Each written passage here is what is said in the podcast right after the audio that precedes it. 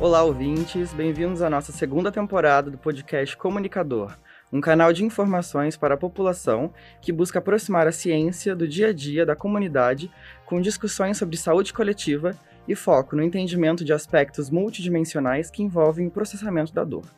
Eu sou Lucas Chigres, aluno do Departamento de Biologia da Universidade de Taubaté Unital, e hoje estão comigo mais três colegas: Gustavo Chicarino, aluno do Departamento de Fisioterapia da Unital, nosso colega Gabriel Prolongati, também aluno do Departamento de Fisioterapia da Unital, e a nossa colega Larissa Moreira, aluna do Departamento de Nutrição da Unital. Olá, Gustavo, tudo certo? Oi, Lucas, tudo bem? Muito bom estar aqui com vocês. Gabriel, tranquilo? Oi, Lucas, tudo bom? Muito bom estar aqui, muito feliz. Larissa? Oi, Lucas, tudo bom? Muito bom estar aqui também. Bom, vamos lá. Apresentações feitas. A gente vai gostar de dar início a esse novo episódio. Lembrando aqui que esse podcast é uma iniciativa do nosso projeto de extensão chamado Luz, Câmara e Movimento da Universidade de Taubaté. Pretendemos, a cada novo programa, trazer uma referência da área para bater um papo a fim de explicar a relevância do assunto tratado. Hoje a gente tem a honra de contar com a fisioterapeuta, professora, mestre Betânia Peloja, que é atuante em diversas áreas fisioterapêuticas e é referência no assunto, a importância de atividades físicas para gestantes. Olá, Betânia. Boa tarde. Oi, pessoal, tudo bom? Que alegria estar aqui com vocês. Obrigada pelo convite de vocês. Espero que seja um bate-papo bem legal, que a gente possa trocar bastante ideias, informações aqui hoje. Bom, lembrando aqui que isso aqui a gente tá, vamos atuar como uma conversa, vamos fazer uma coisa natural. Para vocês ouvintes e pra gente, vai ser como a gente estivesse apresentando numa roda de amigos para todo mundo poder entender direitinho que a gente veio tratar, que é um assunto muito interessante. Então, para começar, professora, por favor, você poderia contar pra gente um pouco sobre seu mestrado, como você decidiu adentrar nesse assunto? Bom, então, eu fiz o meu mestrado baseado nas disfunções musculoesqueléticas, né? Na dor musculoesquelética das gestantes. Então, atender gestante sempre foi um, uma área que eu gostei bastante, sempre me identifiquei bastante com essa população. Talvez porque eu já estive gestante três vezes, né? Então, eu tenho três filhos. Talvez essa seja a minha principal, né? A apresentação que eu mais me orgulho. E, e quando eu fui buscar o mestrado, quando eu fui ter uma primeira conversa com uma orientadora, ela falou, eu queria pesquisar algo sobre dor musculoesquelética, dor lombar, dor cervical, alguma dor crônica. E ela falou assim: olha, Betânia, a gente está com uma linha de pesquisa aqui é, sobre dor em gestantes, né? Sobre o, é, exercícios em gestantes. Então, você podia compor esse nosso grupo e daí você faz esse, esse braço, né, essa parte de pesquisa sobre por que as gestantes precisariam fazer exercícios, e a nossa outra colega faz sobre como os exercícios, quais exercícios as gestantes podem fazer. E foi, assim, um período muito bacana, de muito crescimento, de muito estudo. No meio do estudo, eu engravidei para mostrar que eu sou uma aluna bem, assim. Trabalhou na prática. Exatamente. Estudou a teoria. Se estava tudo certo na teoria e na prática, entendeu? Então, foi um assunto que eu fiquei bem mergulhada, vamos dizer assim, por um, por um bom tempo. Professora, sou Gustavo. Tenho uma pergunta relacionada à sua atuação. É, durante o acompanhamento das gestantes, o corpo da mulher sofre mudanças para poder lidar com o desenvolvimento do bebê. É comum a presença de dor em alguns pontos específicos, como joelho, coluna, musculatura no geral. Sim, é exatamente isso, né? Quando a mulher ela entra nesse período da gestação, né? Muitas alterações acontecem, alterações principalmente hormonais, né? Muita coisa muda ali em questão de hormônio e dá alterações de postura, alterações de posicionamento, para para o corpo poder sustentar o peso do bebê, se adaptar né, ao crescimento do bebê e também depois as, as alterações pós-parto. Então, o corpo, o nosso corpo é muito inteligente, ele começa a ir é, moldando tudo da forma que tem que ser.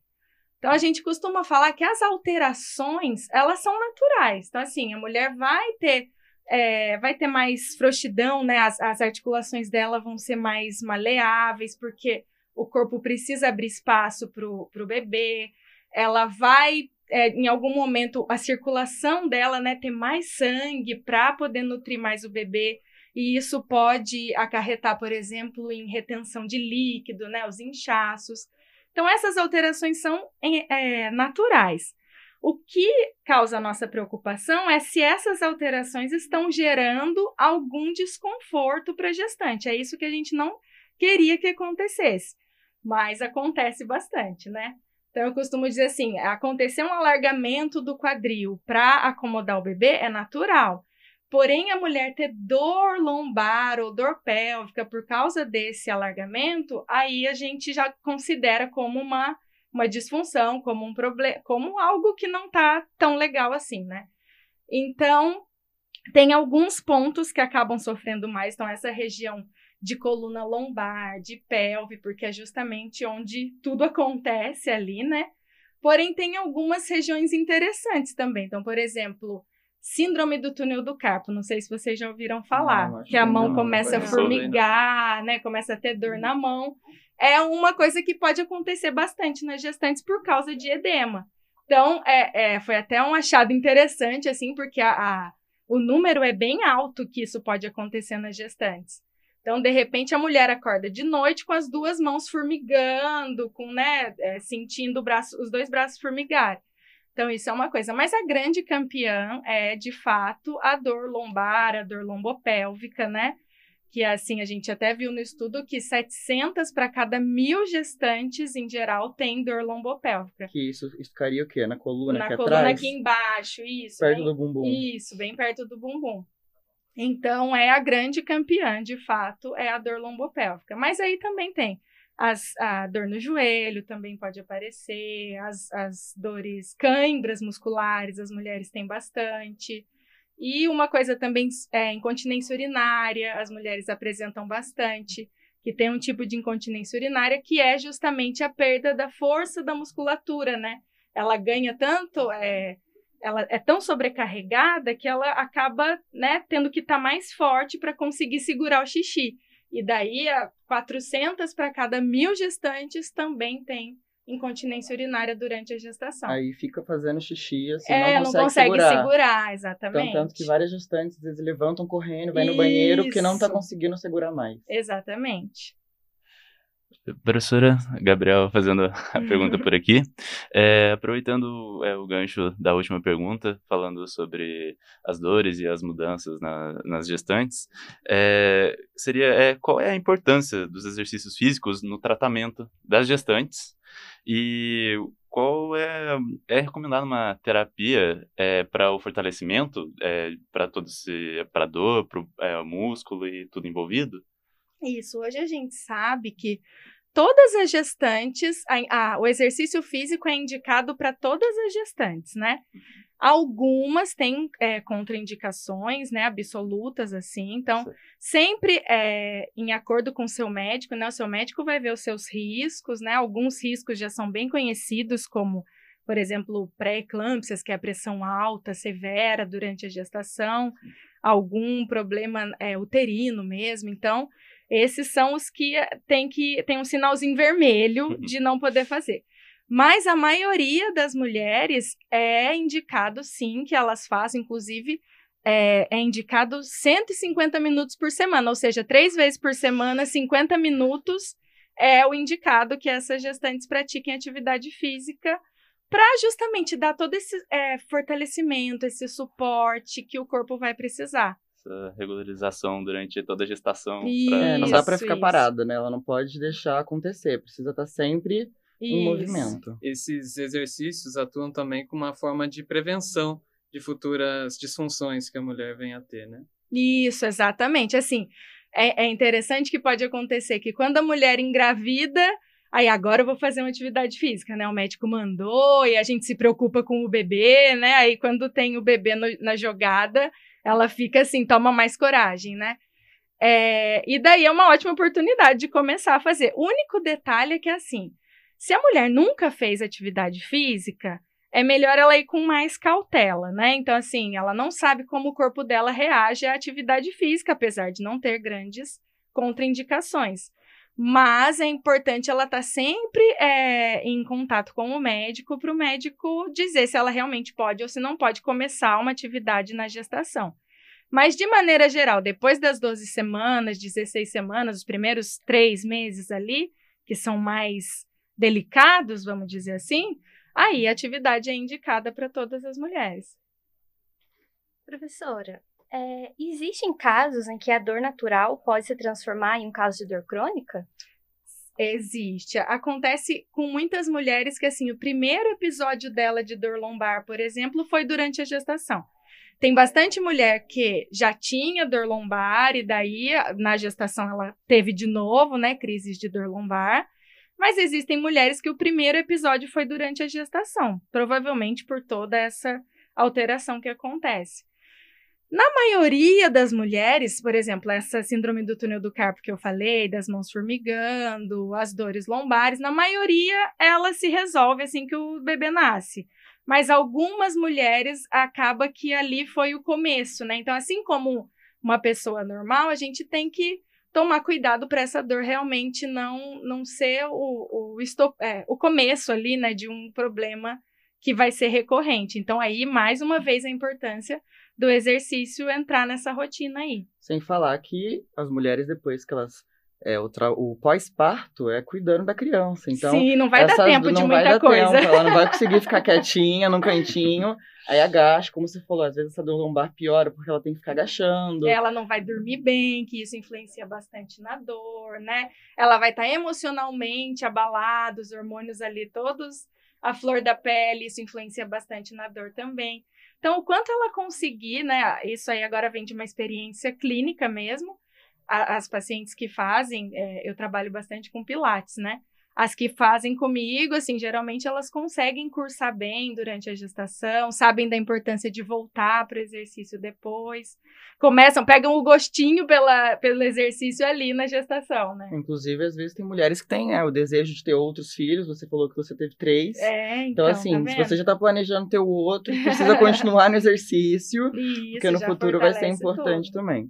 Então, a gente tem mais uma pergunta super legal, que é o seguinte é, as gestantes sentem medo de atividades físicas por elas poderem ser prejudiciais ao bebê?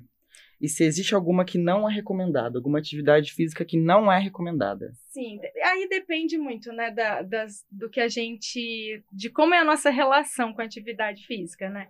Assim como tem gestantes que já eram é, praticantes de atividade física, academia, musculação, o próprio Pilates, que quando elas é, acabam se tornando gestantes, elas querem continuar e, e aí todo mundo olha e fala, meu Deus, como que ela tá levantando tudo de peso tal? Mas é, é, é individual, né? Esse tratamento é sempre individualizado. Para aquela gestante, acompanhada pelo profissional de educação física ou fisioterapeuta, ele sabe até onde ele pode ir, sabe a força que o corpo dela tem. Mas a grande parte das gestantes tem sim ainda um receio de começar a fazer algumas atividades, apesar disso já está melhorando bastante, né? Tem sido bem indicada, médicos indicam hidroterapia, hidroginástica, o próprio Pilates é uma modalidade bem segura, bem legal, né? E teve a outra pergunta que você fez, a segunda? Que é se tem alguma atividade que não é recomendada de jeito nenhum. Ah, sim, a gente pede cuidado, com certeza, com as atividades de que tem risco de quedas, que tem muito impacto, atividade de luta, né? De muito contato corporal. Querer jogar água na casa para limpar com sabão o chão não é interessante. É, então, exatamente. É bom ter os cuidados básicos, né? Que tem uma outra vidinha ali dentro, dependendo de você. Mas, de maneira geral, não tem perigo, a atividade é super indicada, desde que, óbvio, sempre acompanhada com o seu ginecologista, com o seu obstetra, o médico que está te acompanhando. Né? Inclusive, isso também serve de um ressalve para as mulheres, né? Para para as pessoas que engravidam, para a gente dizer que é importante fazer esse acompanhamento. Exatamente, esse é um acompanhamento único. Né? Não adianta, né, você pedir, às vezes, a ajuda de uma outra amiga sua que engravidou, porque o corpo é diferente, como você falou. Sim, então, assim, exatamente. é sempre legal manter nessa coisa única, né? Um É, e tratamento te- único. E tem algumas coisas que acontecem, né? Algumas contraindicações, por exemplo, de exercício, que vai requer, requerer algum exame, alguma avaliação mais detalhada, né? Então é importante realmente fazer esse acompanhamento. Gente, então, É, essa discussão foi ótima. A gente espera que a gente tenha conseguido sanar as dúvidas da, de grande parte dos nossos ouvintes que estão aí escutando, que isso possa ajudar a população a entender mais sobre todo esse processo, que é uma coisa super importante, que tem um especialista falando. Então, assim, a gente peça que escutem e realmente é, aprendam, né? Queiram entender sobre esse processo, pesquisem bastante. A internet é fonte de conhecimento, mas pesquisem em fontes legais me então, coloco à disposição também. Se, ótimo, ótimo, a gente vai, né? Inclusive, você tem alguma rede social? Tenho. Quem quiser, pode. Qual o seu Instagram? Pode. Então pode colocar, é arroba Betânia Peloja. Betânia Peloja? Isso. Bom que todo mundo aqui já segue depois também para dicas, porque a gente tem uma entre nós que pode acabar querendo ter um filho. Então, olha, gente, muito obrigado. A gente gostaria de agradecer, inclusivamente, você. Eu que Foi ótimo. Foi um, um assunto que a gente também não está muito familiarizado, porque a gente é não, não é nesse, não vive nesse mundo ainda. é. Eu sei que a minha mãe me teve, mas só isso. Exato. Parou por aí. Então, muito obrigado, agradeço de verdade. Acho que falo no nome de todo mundo aqui. E, inclusive, agradeço a nossa equipe maravilhosa que trabalhou por trás, estão aqui perto da gente. Vocês não estão vendo agora, estão só ouvindo, mas eles estão aqui do ladinho. Então, assim, muito obrigado e muito obrigado você por ter aceitado o convite. Eu que agradeço, gente. Parabéns pelo projeto. Acho esse projeto muito bacana. Já acompanho de longe. Eu acho que esse é o caminho, né? A gente tem que trazer boas informações mesmo que as boas informações podem mudar a realidade das dores, né? Muita pessoa pode estar aí sofrendo e não sabe como como agir, né? Então eu agradeço demais o convite, foi uma honra enorme participar com vocês e estou à disposição para se precisarem de mim para alguma coisa. Então, esse é o nosso episódio de hoje. Até o próximo. Valeu!